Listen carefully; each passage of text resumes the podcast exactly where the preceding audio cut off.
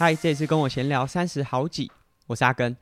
在上一集的节目，我们和大家分享了这个游泳的训练课表，还有包含在技术动作啊一些内容上面，也回答了一些听众的问题。那在这一集的节目，同样也是之前有听众询问说有没有机会在节目当中分享在训练台上面的课表安排。所以我们就制作了这一集的节目。那在节目开始之前，分享一下，在上周礼拜六的时候，阿根呃加入了艾尔达的转播工作啊，又是一整年的新赛季开启啊。今年呢，就是这个 World Triathlon 的冠军锦标系列赛从阿布达比站开始。那很高兴艾尔达又找我担任这个赛事的赛评工作。那今年的赛季啊，就是有一些新的规则，同时当然也是就是距离。巴黎奥运越来越近，所以每个选手就如果是比较强势的选手，当然他们可能在积分上比较没有这么担心，所以并不是每一位选手都会出赛。但是像新规则，例如说，呃，大家最关注的可能就是 w a t c h a s o n 的这种跟车的比赛，不能使用 mini 的休息把。那过去如果是在这种可以跟车的比赛，都还是可以装 mini 的休息把，只是说它这个休息把长度。不可以超过变把前缘，就是它总长是不能够超过变把最前端的位置。同时前面要相连，就是安全性上面的考量。之前我们在 Try to Go 三项玩不玩有分享。那其实少了这个休息把，感觉有跟车的比赛好像没什么影响。但如果你实际有使用过的话，其实多多少少在你如果是在整个集团最前面领骑的时候，还是会有一些影响的。那除了少了这个迷你的休息把不能装之后，呃，可能大家会想说，诶，那我是不是就像以前我们在公路赛会看到这个骑士会用虚拟休息把，就是没有休息把，但他靠在上把，趴在上面。呃，现在 Waterstone 也是 follow 了 UCI 相关的规则，去避免这个问题的产生，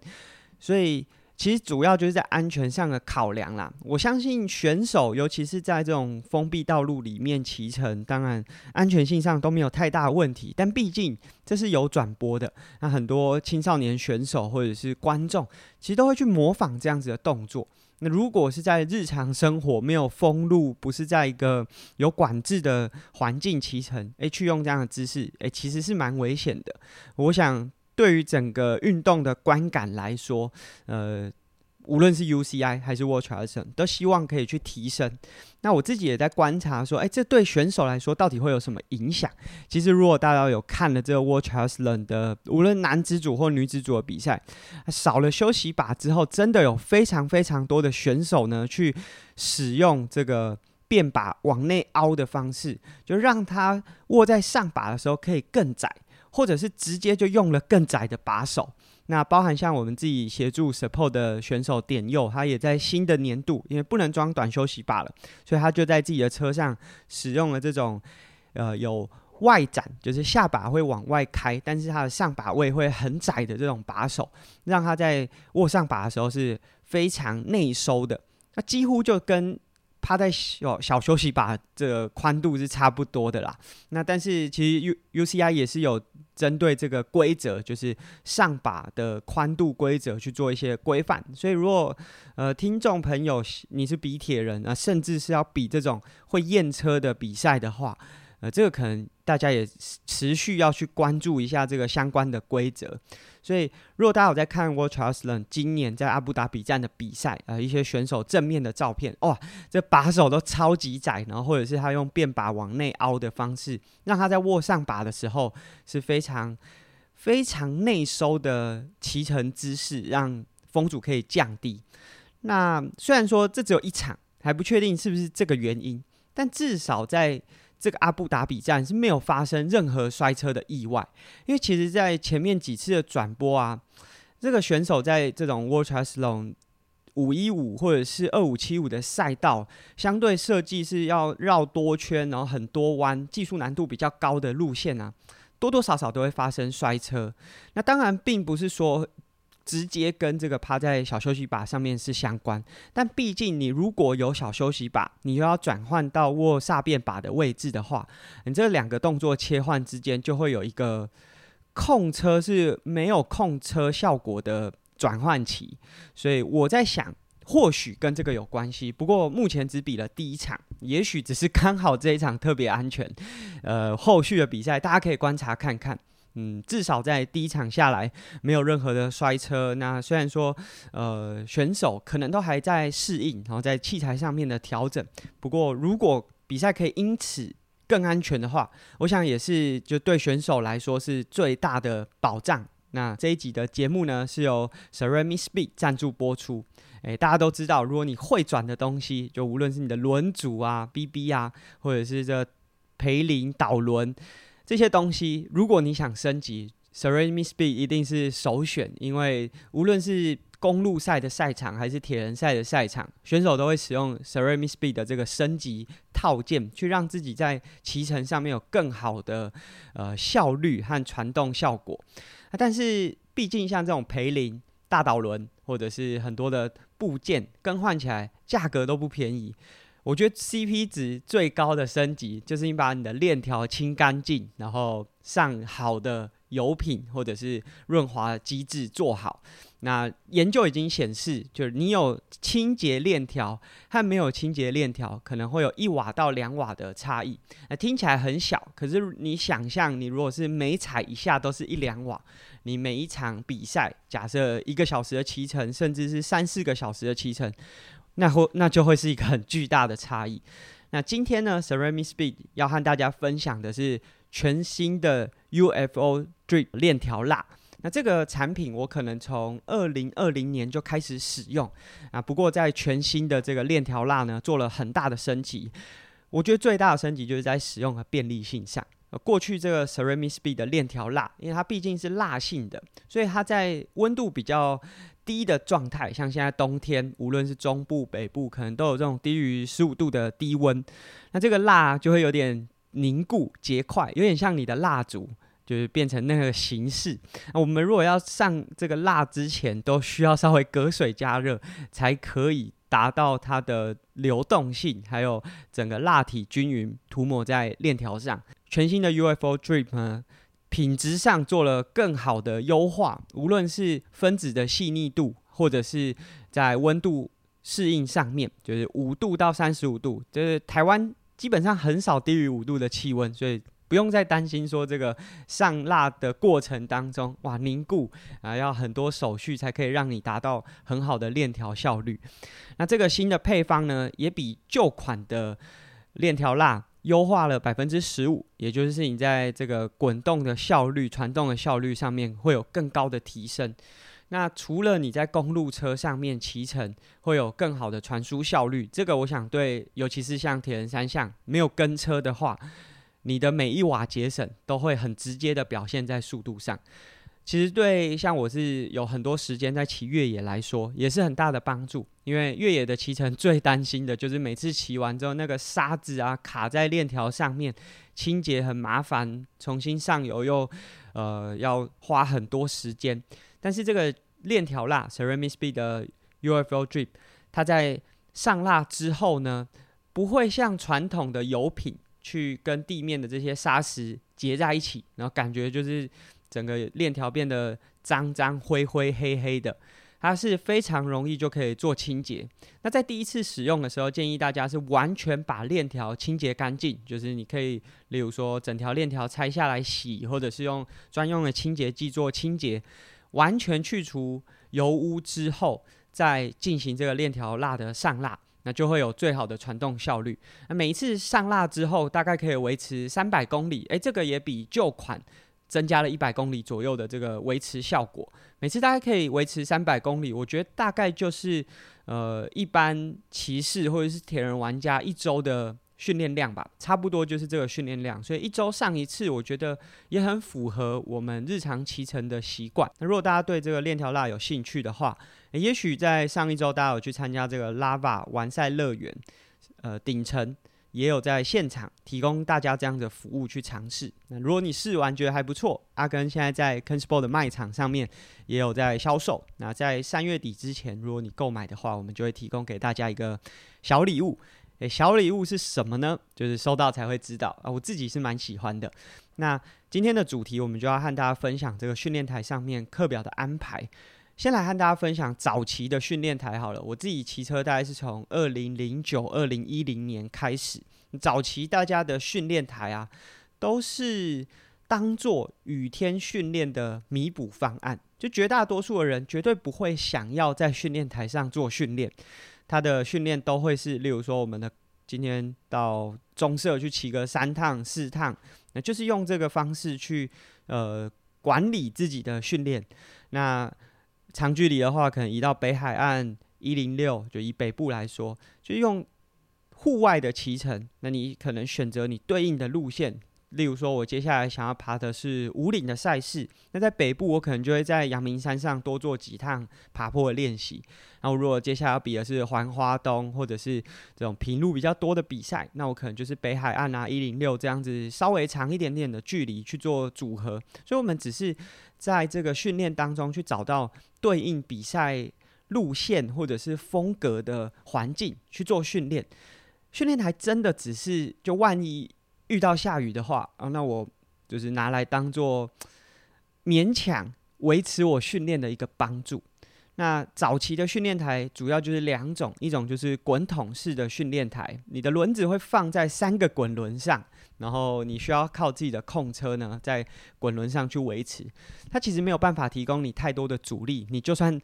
齿比变得再重，大概最多就是到这个 FTP 的第三区间左右的强度。那但是你需要靠自己的踩踏稳定性、控车的表现，让你在滚筒上可以维持。那另外一种呢，就相对来说是比较针对体能，就是后轮阻力加压的这种架后轮的训练台。那我们通常在上面可能就是做这个三十秒的间歇啊，一分钟的间歇，顶多就是做到三五分钟，然后骑累了休息，骑累了休息。那滚筒上。变化稍微多了一点，就我可以做转速的间歇，例如说三十秒快，三十秒缓和。我觉得在滚筒上骑有一个蛮大的特色，就如果现在大家有在骑这种智慧型的训练台，一定是档位变得越重，骑起来越辛苦。但在滚筒上反而是你的档位越轻，会越困难，因为在这个滚筒上面的阻力只要越小啊，你的踩踏稳定度要更好，然后转速要更快。整个核心参与的程度也会更高，所以虽然说现在已经没什么人在用滚筒了啦，大概只剩下传统场地赛的选手会当做他们在呃做这种转速练习、呃转速踩踏的训练的时候会做辅助。现在一般民众越来越少会入手滚筒，但其实滚筒对于整个骑乘的帮助还是很大的。所以像刚才讲的，如果早期这个训练台有滚筒的时候，我们可能会做三十秒快、三十秒慢，甚至做到一分钟快、一分钟慢，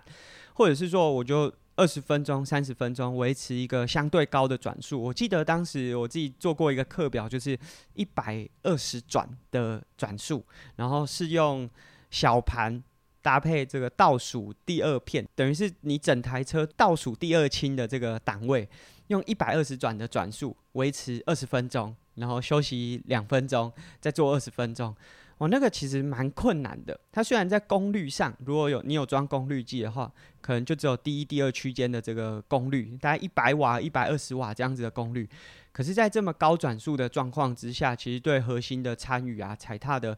呃，技术要求就变得非常高。那其实这样子的帮助还是很大。就例如说，我在平路的呃效率，或者是整个呃踩踏的感受，都会有很好的帮助。但真的，就现在越来越少选手会用这样的方式去做训练。那我觉得这个训练台的。生态改变最大的原因就是我们刚才讲的这个功率。我大概刚才讲说，从二零零九、二零一零年开始做训练，呃，拥有第一套功率计是在二零一二年的年底。那那时候有了功率之后，就开始有更多训练上面的这个数据可以去做参考啊。光是 FTP 其实。就是现在，我常常会听到有人说去踩功率、踩 FTP，大家都把它当做是一个名词，但其实它只是就是整个功率训练里面的一个元素。就是其实如果要做到一个完整的功率训练，它其实有很多的数据，FTP 只是检视了比较偏有氧面向的那个能力，它其实还有包含你的五秒。呃一分钟，或者是其他的数据，可以去帮助你了解你是什么样形态的骑士。那不过这个也许呃，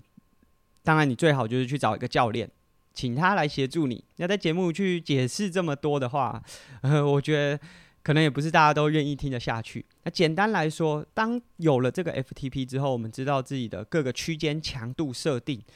这个训练台上的训练，反而从过去只是一个弥补雨天不能出去外面外骑训练的替代品。其实以前讲这个雨天不能出去训练，真的是那种很大的雨，就是那种可能台风天啊，或者是呃暴雨的状态才会用到训练台，细雨。在早期还训练台还没有那么多训练监控器材之前，那即便飘雨啊，或者这种冬台北冬季，就几乎每天就是细绵绵不断的细雨，大家都还是出去外面训练。但当有了这个功率训练台，或者是大家有了功率大盘，有了这些训练监控数据之后，训练台反而变成能够完成所有训练的主角，就大家变成是。大部分的训练都在训练台上完成，外骑呢只是去检视你的训练成效，然后或者去辅助你的这个训练表现，就是去，例如说团骑适应团队骑乘的节奏，或者是跟你的队友去做搭配，或者是让你从训练台比较无聊的环境稍微换个角度。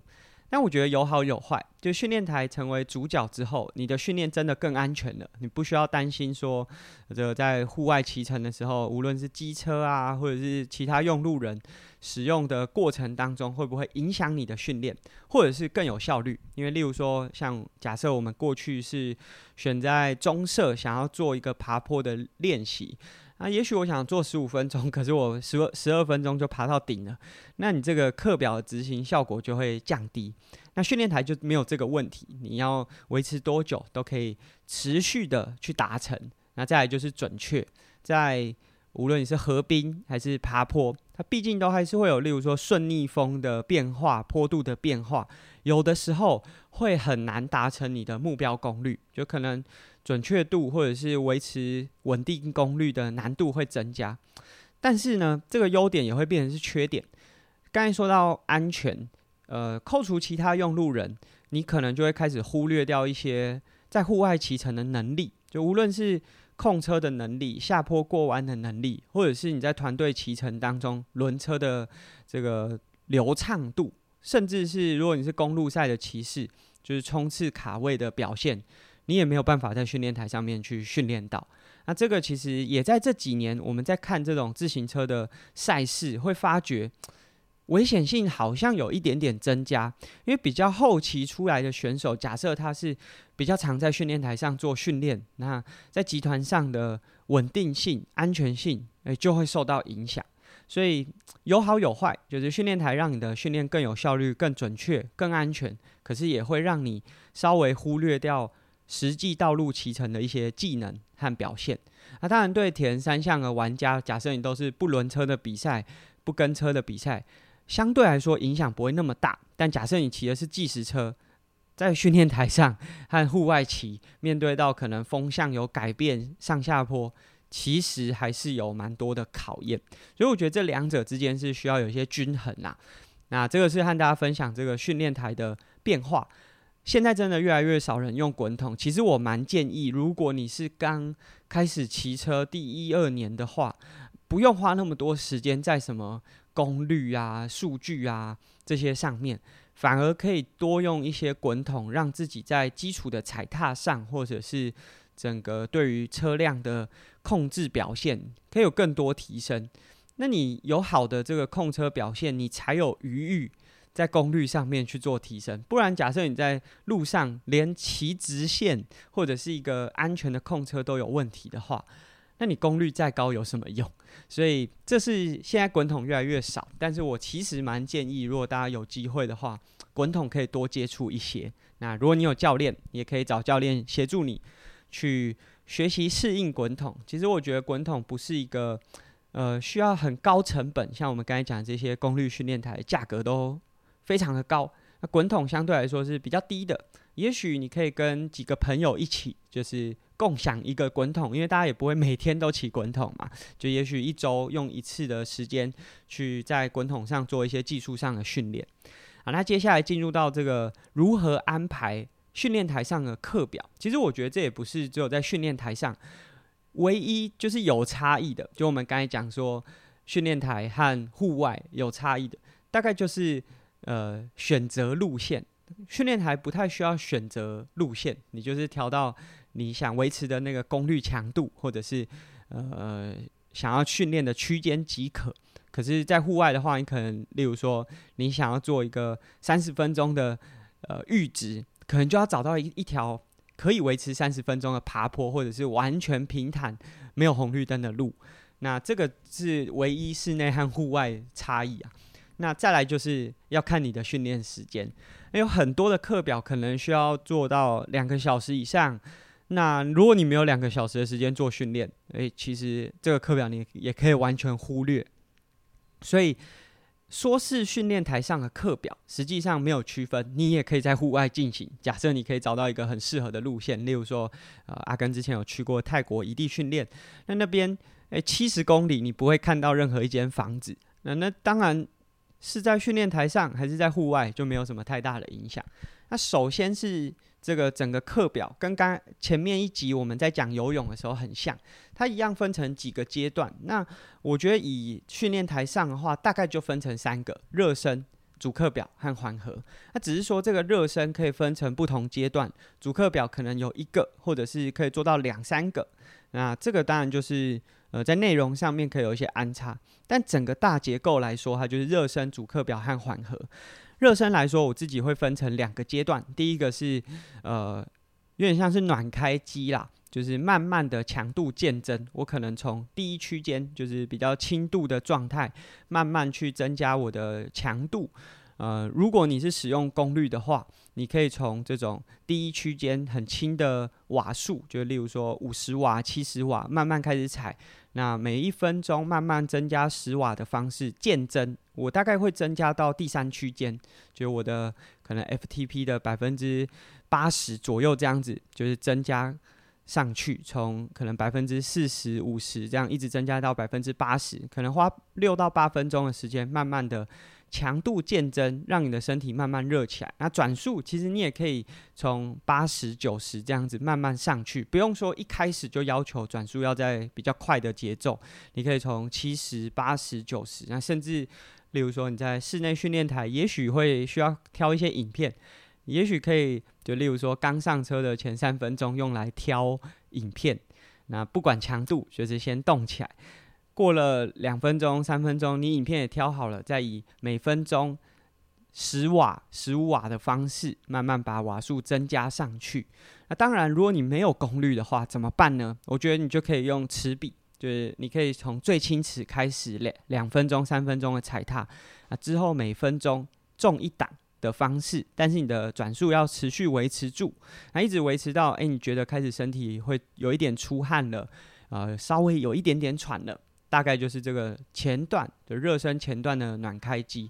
那第二阶段呢，我觉得是当天的课表。如果我的训练强度是在这种第四区间以下的，就是阈值以下的训练的话，那我可能就是做几个三十秒的高转速，啊，比较轻的档位，把转速带起来，让我的肌肉收缩快一点就可以了。但如果我当天做的课表有比较高的强度，例如说第五区间最大摄氧量，或者是甚至要做到冲刺的话，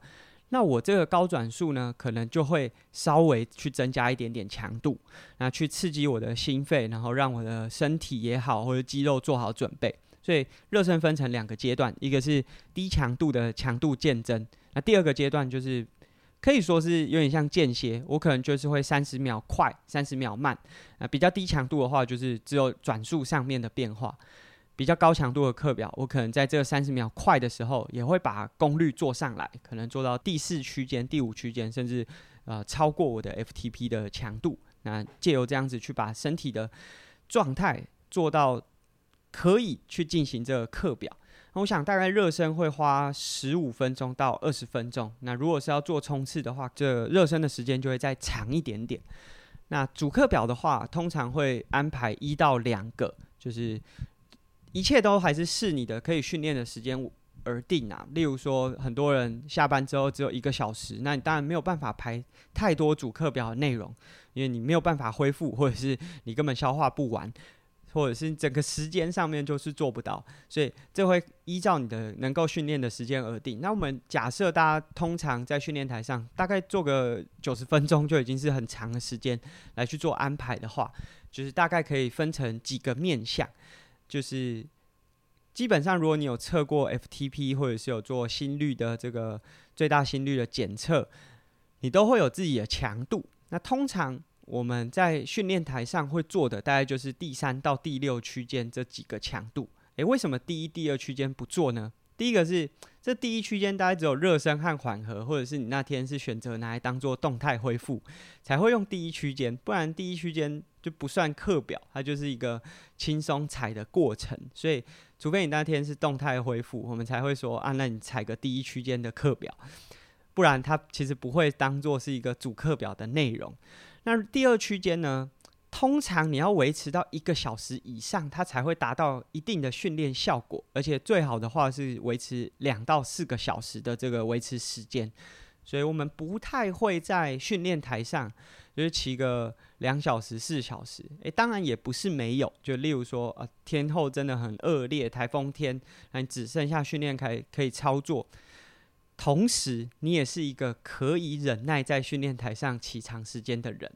诶，即便我们知道第二区间要维持一小时以上，甚至两小时、四小时，可是不是每个人都有办法坐在训练台上这么久。所以，这个第一区间、第二区间的内容常常会被大家放在户外骑乘的时候来操作，不会是一个主要安排在训练台上的课表。但假设你是在户外骑乘的话，这种第二区间的。呃，强度就大概是你的心率可能百分之五十六十这样子的强度。那你出去外面就是一次维持两个小时，中间都是可以不用休息的。就第一区间、第二区间的强度，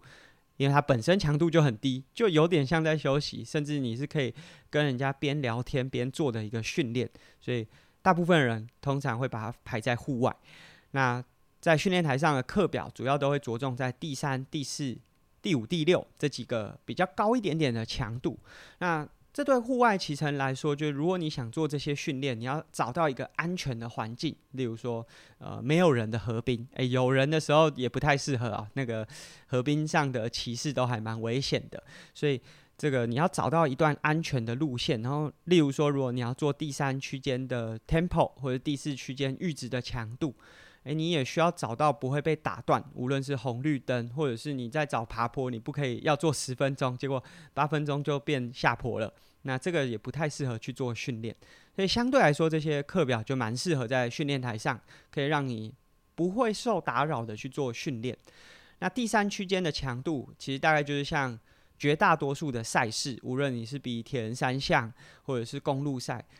比赛强度大概大部分的时间都会落在这个强度上。那我们通常在训练台上会安排十五分钟以上的维持时间，就十五分钟都维持在这个 tempo 的强度，大概就是 FTP 百分之七十五到九十的百分比。大概维持这个强度，最多像我自己就曾经有做过连续九十分钟维持 tempo 的强度。那当然这是蛮累的课表，但是。呃，基本上就是十五分钟到九十分钟，那你可以重复去操作。我觉得大概可以重复到就是这个单日累积 tempo 强度九十分钟，然后你可以做到两趟，也就是总时间三小时左右。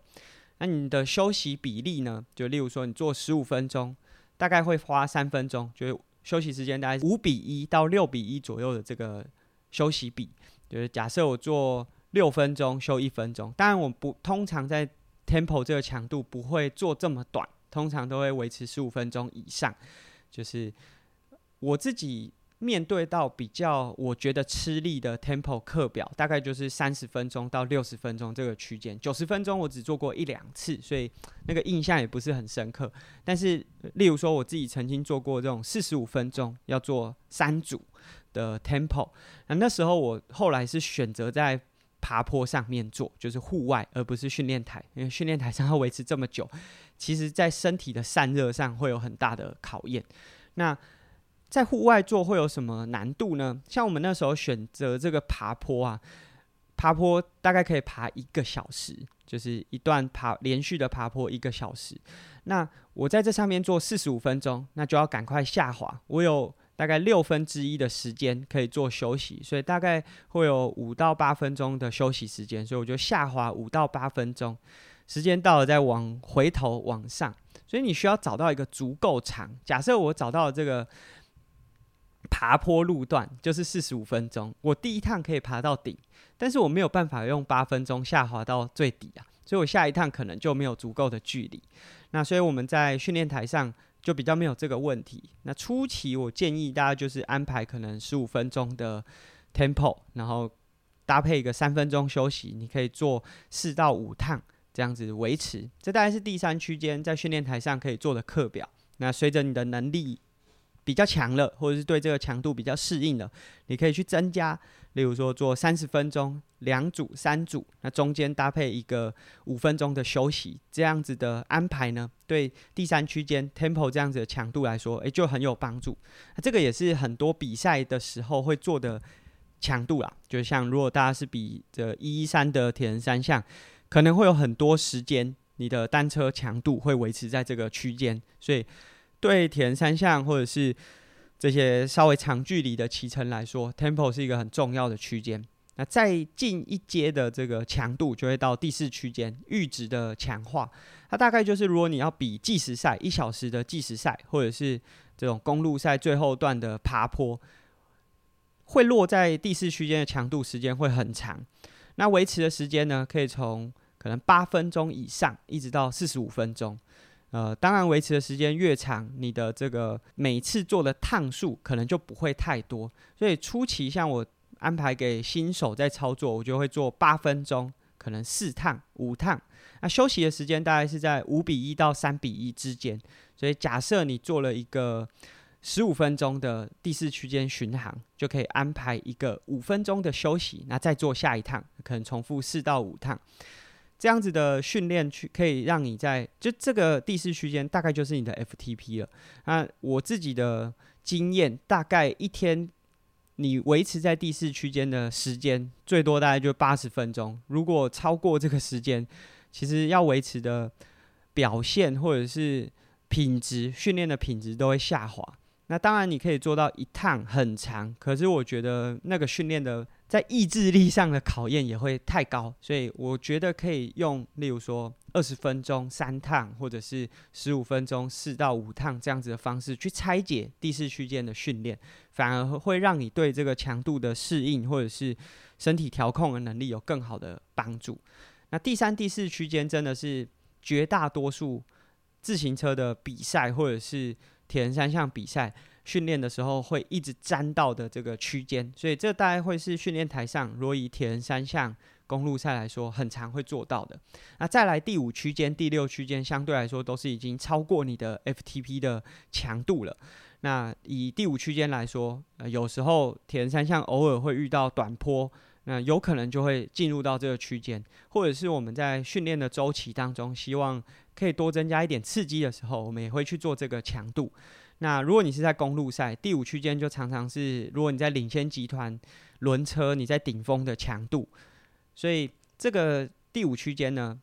大概是你的 FTP 可能一百零五百分比到一百二这个区间，所以都已经超过你原本阈值的强度，所以它可以维持的时间并不长。每一趟的训练，我通常会安排在三到六分钟之间。那它的休息可以二比一，甚至是一比一，就是你做的。六分钟，那就休六分钟。那我觉得就是这个最大摄氧量的累积时间，大概你一组课表里面累积第五区间达到三十五分钟、四十四十分钟，就已经是就再多可能品质就会下滑。所以像我自己在做最大摄氧量的强度，呃，登山车的选手很常会去做这个强度，大概会做三到六分钟，那可能会做六到八趟的趟数。那休息时间大概就会抓在二比一或一比一。举例来说，我自己在骑登山车的时候，我常常排五分钟的第五区间最大摄氧量的强度，那搭配一个三分钟的休息，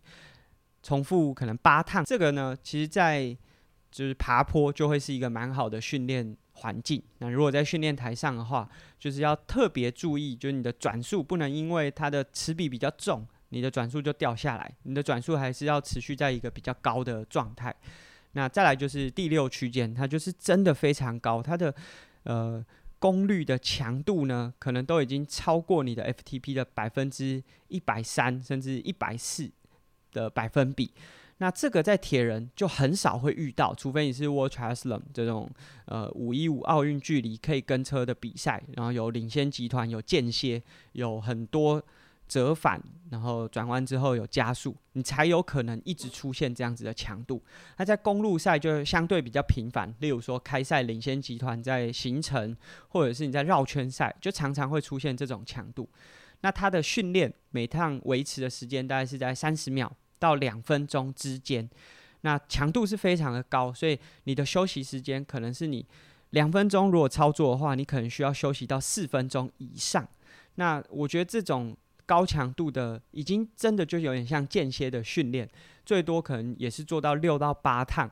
就已经是非常有难度的。那刚刚讲了，从第三区间到第六区间，除了五六区间都会希望是高转速，就是转速要稍微高一点，因为你可以想象比赛的时候，如果你在做这种强度，可能都会是比较复杂的情况，那转速会比较快。刚刚讲的第三、第四区间呢，其实可以做一些转速的混搭，就例如说你的转速同样都是第三区间，但是也许你第一趟可以做九十转。第二趟做一百转，啊，第三趟做八十转，那用这样子的方式可以去破坏你原本可能只适应一个节奏。我觉得这在训练台上是蛮重要的，因为我们在户外骑乘的时候，身体会很主动的去面对爬坡的坡度，或者是逆风顺风，去调整你的齿比。可是，在训练台上，因为太稳定了。有的时候这个能力会被降低，所以我们需要稍微就借由自己主动呢，在转速上的变化，去让自己能够适应不同转速、不同情境的骑乘。那甚至如果你的比赛是在一些有爬坡路线上，欸，也许你在训练台上可以把前轮垫高，会比较就是这个肌肉出力的方式会比较和实际环境接近。那这个是在转速上面。呃，第三、第四区间的训练，你可以做一些搭配。训练台上面的课表安排一定有一个前提，就是你要很了解你自己的强度。呃，这个强度呢，不一定是功率，你也可以用心率，只是就是功率的准确度很高，反应很及时。你一进入到那个训练区间的时候，马上你就可以知道你现在有没有踩到对应的训练强度。那如果你是使用心率的话，反应比较慢。越高的强度训练就会越不准确。例如说，我们刚才讲的这个五第五区间、第六区间的强度，呃，它的训练时间可能都只有三到五分钟，可是你光是心率要反应出来，可能就需要一分半到两分钟的时间。所以有可能你第一趟的强度无论是过高或是过低，你没有办法很及时的发觉，就是你的强度到底有没有做到。所以。心率呢，在一些比较低强度，就大概第一到第三区间是一个很好的辅助工具，就是你在这个前三个区间用心率都可以当做一个很好的参考依据。但是到了第四区间以上，因为它的维持时间可能没有那么长，所以有可能你的心率反应到的时候，无论是强度太高已经爆掉来不及调整，或者是啊、可能做到。课表快结束了，你才发现啊，心率都没有达标。所以为什么就是这几年大家那么希望可以用功率去做训练？就是准确度，训练上的准确度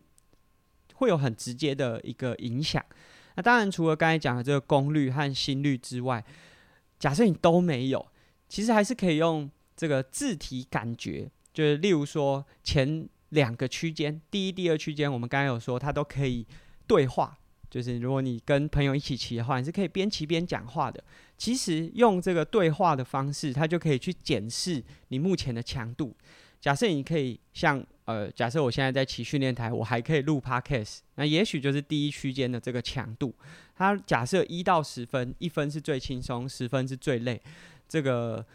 第一区间的强度可能就是最多两分左右。那到了第二区间，你可能会有一点点喘，就是你可以交谈，就是讲完一整段完整的字句，但你可能会需要稍微 深呼吸一口，转换一下。那到了第三区间呢，你可能已经只能每个字用个七个字去叙述，就是呃换气的频率会越来越快。那随着强度越来越增加。呃，第四区间可能你只剩下三五个字去表达当下的状态，甚至到了这个第五、第六区间的时候，你可能只能反映出三个字，呃，俗称“三字经”，就是你可能只能用三个字去叙述。那在在更高的强度，可能就完全没有办法去讲话。那用自觉量表其实也是一个很准确的方式去判断你的强度，但前提是你对训练一定有一定的经验。假设你的强度是忽高忽低，这个我们刚才讲的对话讲出来的字，可能也没有办法直接当做这个区间的参考依据啦。那我们今天和大家分享训练台上的课表安排，在每个区间维持的时间或者是休息的比例，就是你如果操作呃十分钟要休多久这样子的一个比例。希望提供给大家可以做参考。如果你觉得这用说的有些东西没有听得很清楚的话，我会做一个表格在我们的 Medium 上面的部落格里面，就在第一区间一直到第六区间，当做就做成一个表格，让大家可以去参考。你在每一个强度上的训练可能要修多久，维持多久啊？大概可以做到几组这样子的参考表格。那刚刚其实还有一个训练是没有讲到的，就是最大冲刺。那相对来说，如果是铁人或者是一般市民的玩家，很少会有机会可以用到这样子的能力。但在公路赛的冲刺也好，或者是场地赛，也会有很多，它就是十五到五秒，就是很短时间的瞬间冲刺。那说真的，你如果要用刚刚这个自觉量表，什么对话啊，是有点难的，因为实际上你在做冲刺的时候，你是全力，但是其实你也不会很喘，就是它冲完当然会有一个负荷，但是它不是像我们在做有氧的训练或者是阈值的训练来的维持时间很长的那种痛苦的感觉，它是瞬间需要把你的所有力量炸出来。那这个并没有在今天的分享当中讲太多，其实训练台上要做也不太容易，除非你的训练台。很重、很高级、很稳定，他才有办法做到这样子的训练。大部分可能在户外训练的效果还是会比较好，所以我们就没有再针对这个最大冲刺去做进一步的分享。假设就是听众是玩铁人三项的话，其实第三、第四区间大概就会是绝大多数大家在训练台上会进行到的训练内容。那这是今天我们和大家分享训练台上的课表可以怎么安排。其实也不是只有在训练台上。就是你在户外，如果可以找到适合的环境，呃，安全的状态，也都可以用这样子的概念呢，去安排一次性的课表。但其实我觉得。排训练最困难的，并不是说呃不知道一次练习的内容要怎么操作，而是也许在一个赛事周期三个月或者是一个月的内容当中，我到底要多频繁，或者是两张课表之间的这个时间差，或者是中间要怎么做搭配？那甚至就是我们刚才讲的，都是一次呃专门针对一个训练区间去做。呃，训练，但其实课表都可以有很多的穿插，甚至在一个单纯的内容当中，它可以有两个强度的交替。那这个会是可能更进阶。呃，我觉得如果对一般民众来说，就是找教练绝对会是最快速，而且节省你犯错的这个机会。当然，如果你在自己的尝试过程当中，在犯错的期间，也可以学习到一些内容，是很好的。但假设就是如果你是目前就是，也许你针对下半年有什么样的赛事计划？我觉得找教练呢，绝对是一个可以减少更多呃时间成本的方式之一啦。那这是我们今天的分享，前半段也和大家分享了这个 Ceramic Speed 全新的 UFO Drip 新配方，更快而且更容易使用，希望可以分享给大家。如果大家有兴趣，在阿根的 KenSport 卖场也已经上架，一直到三月底。如果你购买的话，都会有小礼物。那如果喜欢我们的节目，可以在 Apple Podcast 上面或 Spotify 订阅，或者是给我们评价，留下你的想法或者是任何的问题。